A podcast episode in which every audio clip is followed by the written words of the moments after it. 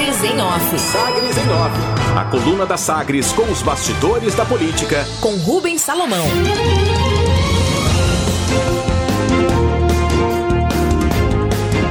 Com baixa em São Simão e Itumbiara, ONS prevê colapso em hidrelétricas até novembro.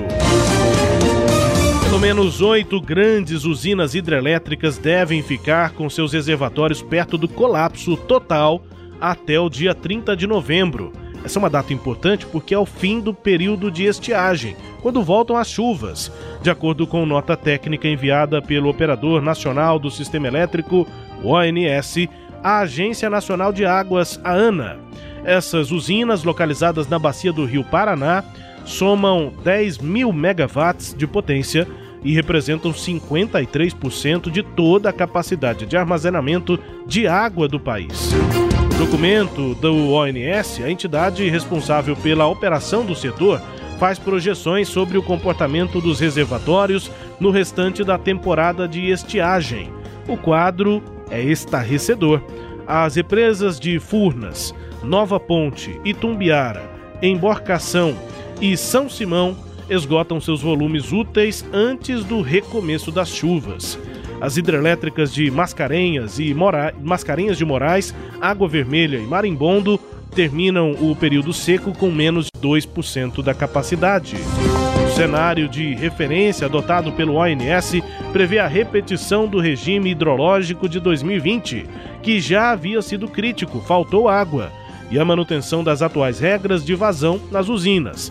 Essas regras definem o quanto de água pode entrar e sair dos reservatórios a fim de preservar outros usos, como abastecimento humano, irrigação, transporte por hidrovia, atividades de pesca e até lazer.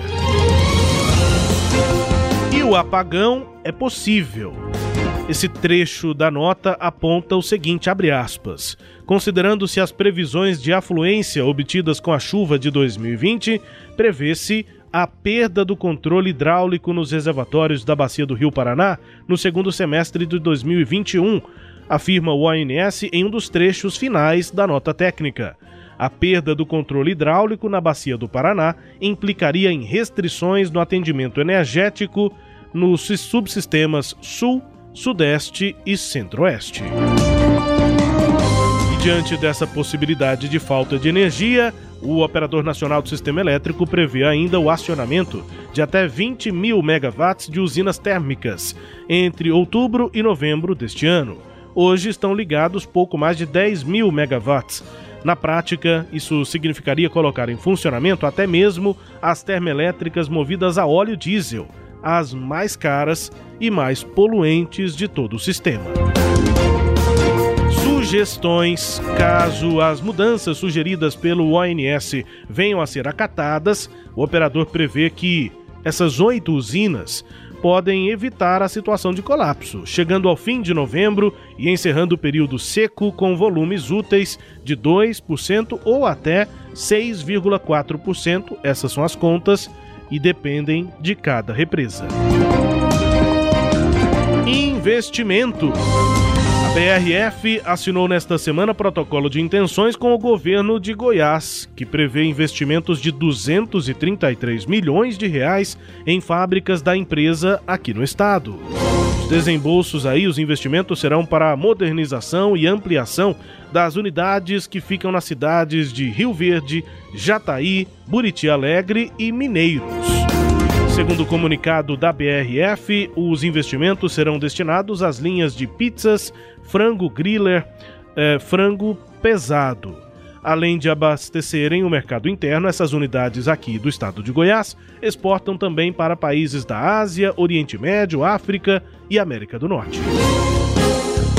Impacto. Vice-líder do Podemos na Câmara Federal, deputado José Nelto, aqui de Goiás, defende a aprovação de mudanças na legislação para acabar com o que ele chama de intromissão do Exército na política. Segundo o deputado, o Exército tem que cuidar de outras coisas. Lugar de militar da ativa é no quartel, fecha aspas.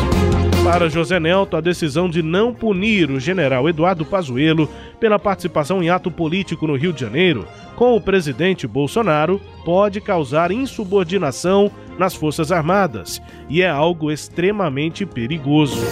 Abre aspas. É preciso que Arthur Lira e Rodrigo Pacheco apoiem essa proposta. Caso contrário, aventureiros e anarquistas poderão se infiltrar dentro do exército para se meter em política. Fecha aspas, avalia aí o deputado federal José Nelto do Podemos. Xadrez. A ex-deputada federal Iris de Araújo, do MDB, avalia a aposentadoria do marido, Iris Ezende, e aponta que o ex-prefeito montou o tabuleiro para o xadrez de 2022. Abre aspas. Caminhamos para um jogo de xadrez que pode definir os rumos políticos de Goiás. Iris não joga, mas como bom administrador, construiu o tabuleiro e colocou as peças lá Jogo de inteligência. Quem se habilita? Pergunta Dona Iris no Twitter. Preferência, como antecipado aqui durante essa semana, Iris Rezende tem buscado direta e indiretamente a aproximação entre Ronaldo Caiado e Daniel Vilela para uma aliança na próxima eleição estadual. A agenda, inclusive, de reunião entre os três, Iris, Caiado e Daniel, deve ser agendada em breve. Destaques de hoje da coluna Sagres em Off, que também é podcast. Está no Deezer, no Spotify, no SoundCloud e também nos tocadores do Google e da Apple. Com todo o conteúdo lá no nosso portal, o sagresonline.com.br.